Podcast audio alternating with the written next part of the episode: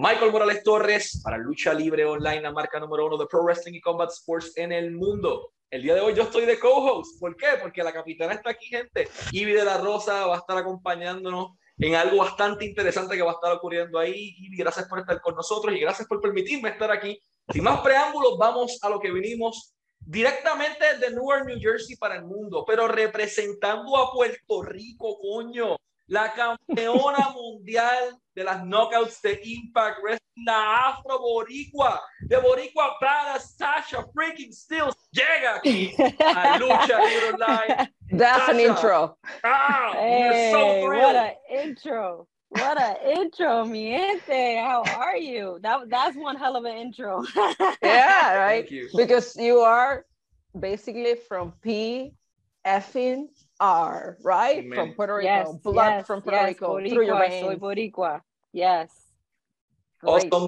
Tasha, thank you very much for your time. We're thrilled to have you. And Ivy will be taking the first question because she's been looking at something you have behind you have behind you. Highly probable that's gonna be the first one.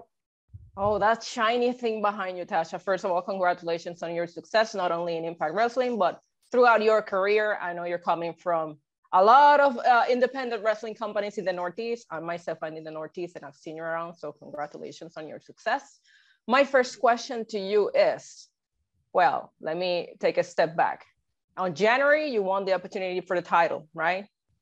Then in mm-hmm. February, you, you, you were a little bit short on it, but then you got the chance again to face Mickie James and you beat her one, two, three in the middle of the ring. Amazing. So that happened in March with all the talent that Impact Wrestling has in the company, what do you believe sets you apart from all the rest? Because I have all that flavor. That talent don't got the flavor like I got that flavor. I mean, I've been proving it since 2020 when I stepped into Impact. I said I'm gonna bring all the flavor, and that's exactly what I did. I I gave Impact something they never had before. So once when you have something that you've never had and it just tastes so freaking good, that adobo, that sazon, it, it, makes them addicted. It makes them so addicted. So that, you know, they just they kept on with this flavor and they just couldn't keep their eyes off this flavor. They couldn't stop tasting this flavor. So it's it's all this flavor that I'm giving that just made Impact say, you know what? We got to see her shine. And I am the brightest star in the sky. So I did my freaking job and I shine bright as hell. Amazing. And that's and that's one of the things I enjoy about watching you wrestle. We watch quality wrestling in the ring, but since the time you come off from those, you know, the backstage, you mm-hmm. are shining. You know, you have that spice in you when you come into the mm-hmm. ring, when you're in the ring, after the ring. So it's, it's amazing to to see the quality of, of wrestling that you bring to to the women's wrestling. So thank you. Thank you for that a lot. So you're at the top of the company right now, uh, top of Impact Wrestling, women's wrestling. Who's next for you right now? If you have accomplished the ultimate goal, what's next for you? Um, it's now just being the fighting champion. I'm I'm ready for any taker. So whoever wants to step up, I mean, if Deonna still has that chip on her shoulder and she want to try and take this title back, and she she want to be the champ, champ, champ, she could come at me. I ain't gonna say that she's gonna win. She's not gonna win, of course, but she can come at me. Mickie James, I'm sure she she she's got a little chip on her shoulder. She wants a rematch. She could come at me too. I'll just defeat her again, like I did at Sacrifice. If Chelsea Green, she wants to, she's been begging and begging and begging for a, a title match. I'll give her one and beat her for the for the thousandth time in a row. It doesn't matter who it is. Any female anywhere that feels like they want this opportunity, I am here to give it to them. Not say they're going to win, but I can give them that opportunity. Because that's what champions do. That's what champions do. Tasha, you didn't defeat any regular pels, uh, person. You didn't defeat a, a, normal gal. You didn't defeat me with a wig. You defeated one of the greatest wrestlers of all time, period, male or female. Mickie is the Forbidden Door. She took the title to another level. What she's accomplished in this industry is brilliant. You defeated one of the greatest of all time. How that felt sharing the ring with a person as wise as Mickie James? Ah, uh, don't make her head so big. She's all right. She's all right. Don't make her head so big.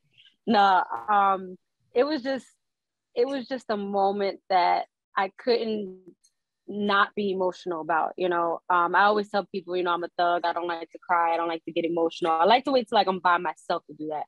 But this is something that I've never thought that I would. This is a point that I never thought I would get to. For one, um, I always had that fight in me to want to fight for the knockouts title, but to be in a ring with a legend and face them for this title, that is something that I honestly didn't think that would happen. I thought everyone did their careers and they're like, all right, we're done. And this is what we're going to do. We're going to step back. We're going to let the younger generation handle it. We're going to be on the side to cheer them on. And at the same time, we'll give them advice from time to time when they need it. This is what I'm thinking that what Mickie James and Gail Kim and, and, and, and Taylor Watts, this is what I think they will be at, you know?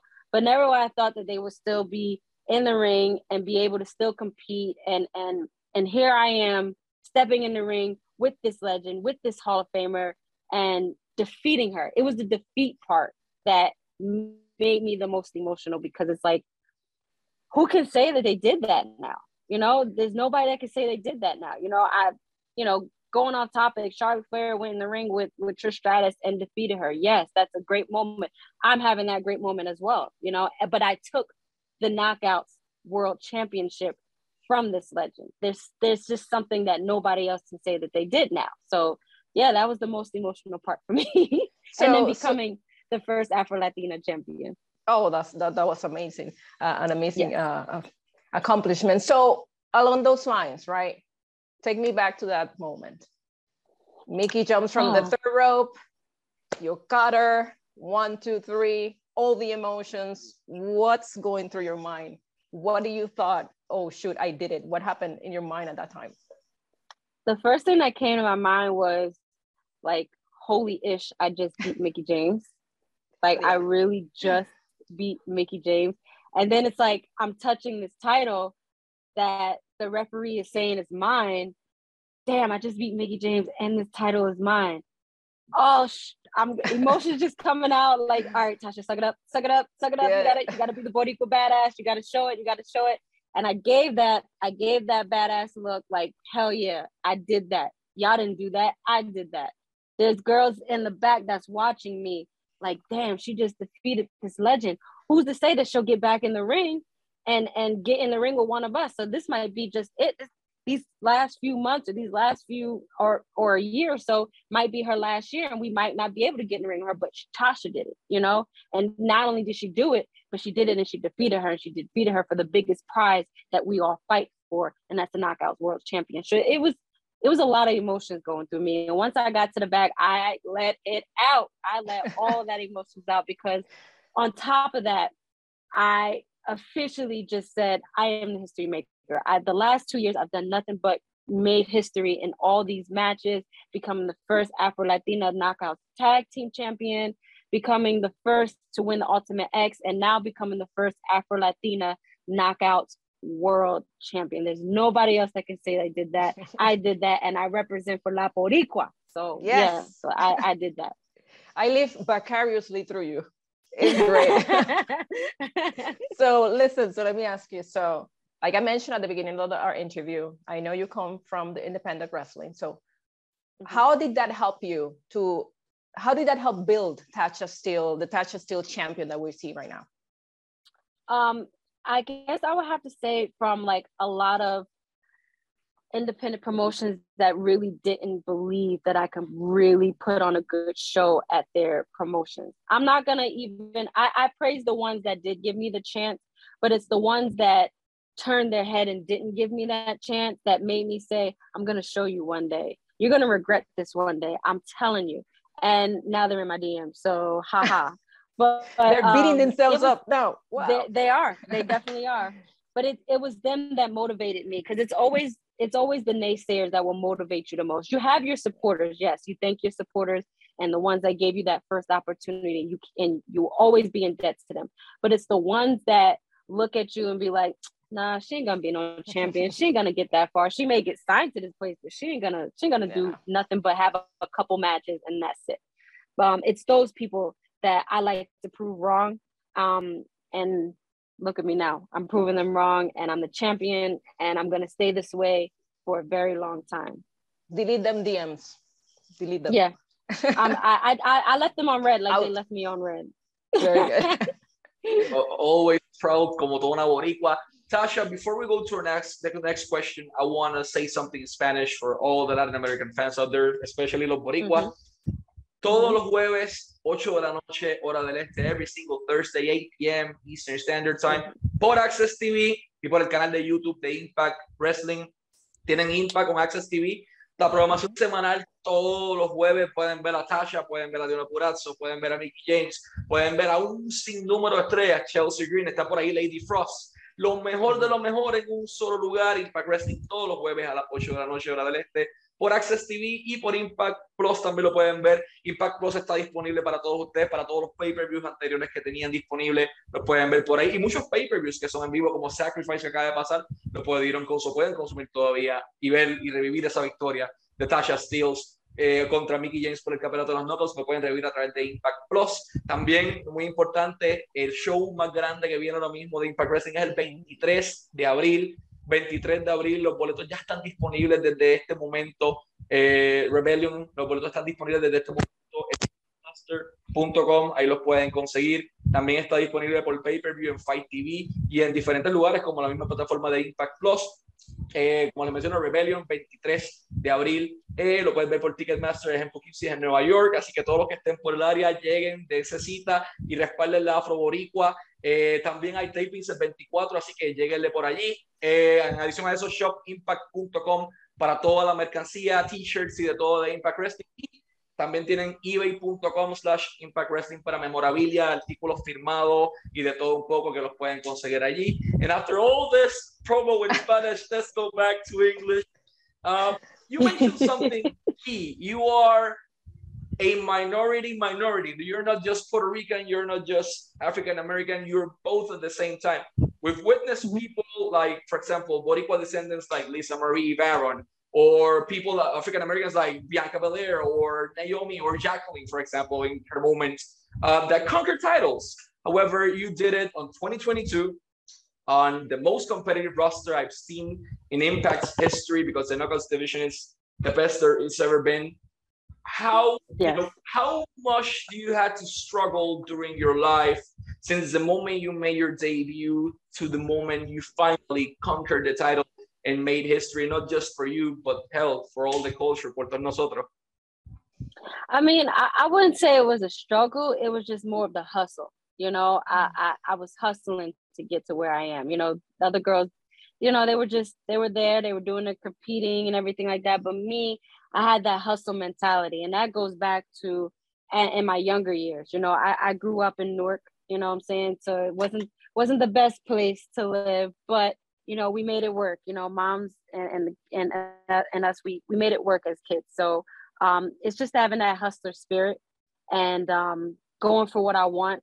And I've never depended on anybody, so always always hustled to get what I want. And um, yeah, just being in this division with the best females that I have ever stepped in the ring with. Um, I'm not gonna say it was easy. It was definitely hard. Um, but like I said, I had that hustler spirit. I had that hustler mentality, and I just worked ten times harder than they did. And when they when I when they started slipping, that's when I caught them. Good. So let me ask you, you, you, you talked about struggle and hustling, right? So who, even when you started or at this point in your career, who do you look up for inspiration, whether it is someone from the past, whether it is a wrestler or, or a wrestler from, from current or any other, you know, personality or anyone close to you that you like, shoo, that I can, I, I can be like that person, or I should think more like this one to, to get you to the, that further state step in your career. Well, my main person is, is my mom. You know, she motivates me every day. She inspires me every day. You know, she's always sending me quotes. She's always sending me Bible verses. She's always sending me stuff to, to help me get through my day. Um, I definitely have to to give props to to my trainer, fellow Boricua, Damian Adams. You know, because Mm. he's trained me over the years. He's made helped make La Boricua badass. You know, so he definitely pushes me in ways that is unimaginable. You know, he he's done a lot for us over the years at Team Adams. You know, so um, and it's not just me. It was also Deonna Purrazzo. Um, there's also Wendy Choo, it, Karissa Rivera. It was all it was all of us that was out there getting pushed by him and and him telling us everything and teaching us everything that we need to know in order to survive. Um, so they were just my main two. And I and I still go to him to this day. You know, I, I still go to training from time to time, and I and I would talk to him, and I would ask him for advice on certain things, and um, you know, he would definitely give me his input, and he would definitely give me his feedback, and any matches that I would want him to watch now, I would definitely ask him to watch and just say, hey, you know, that's not me, or you know what I can do better. What can I do to get myself better? Because I love talking to, you know, Lance Storm and, and, and Gail Kim and Tommy Dreamer, but it's the best to talk to somebody who's seen you from day one up until now to help you and push you 10 times more to, to develop yourself a lot more. So yeah, kudos to my trainer, Damian Adams. It's it's great to hear that from you because a champion is always learning, right? So it's good to hear mm-hmm. that you know you still go to your trainers and ask for feedback. That that's how we can you know get to that next level in our performance. So let me ask you, champion, when is Tasha still going to defend her title in Puerto Rico? Hmm, that is a good one. You right? know, I've been I, I got I gotta I gotta hit up the Colóns. I gotta hit up Savio. I gotta hit up somebody. I gotta hit up somebody to get in Puerto. I, I'm gonna hit them all up and be like, hey, listen, whoever get the highest bid, we're gonna defend this. We this has got to be defended in Puerto Rico. This got to be defended at home. You know what I'm saying? So, um, you know, La Rosa Negra, she she's she's definitely been eyeing my championship. So I don't mind getting in the ring with her, um, or anybody that that wants to step up. Um, so yeah, I, I gotta talk to Scott. Let me talk to Scott D'Amore. Let me get in his head a little bit. You know what I'm saying? Gotta let him know that home is where the heart is, and the heart has to come and defend the knockouts championship in Puerto Rico. So yeah, I would definitely talk to Scott about that. And hopefully, fingers crossed, we get that done. Hell, we just bring impact to, to Puerto Rico. Oh and shoot, perfect. Perfect. whole show. Everybody could come out. Take my money, make it happen. Everybody could come out. Perfect. Um, Tasha, it's been an absolute honor to have you here as our guest. Uh, we thank you so much for your time, as well to Ross, to Simon, and to all Impact family for making this possible. Last but not least, Tasha, Impact has the best women's division in the world. I've been saying this for the last two years, and I'm not even kidding. And you still find a way to improve it and improve it and improve it. What's the message of the new captain the Boricua to the, her whole tripulation, to the whole knockouts mm, division? Let's see. To my knockouts division, ladies, there is a lot of flavor to come. And if you are trying to take the taste out of this flavor, which you won't, you never will, okay? You can always step up anytime, anywhere. Of course, I got to get rid of Mickie James first because she's she's a little bit bitter right now that she wants this title back but I will be a defending champion. Okay, Deonna's not the only person that can have these open challenges. I will also have my open challenges. And I'm not just doing this for my knockouts division, I'm doing this for every single female out there that wants a shot at this title. Come get this flavor. It's delivered 24 hours. Oh. Ooh, this is gonna be interesting, Tasha. Muchas gracias por tu tiempo. And let's wrap this up, pero en español. Ivy de la Rosa, Tasha Steels, la campeona de las knockouts, y Michael Morales Torres para Lucha Libre Online, la marca número uno de Pro Wrestling, Combat Sports en el mundo. Nos despedimos, nos fuimos. Nos veo.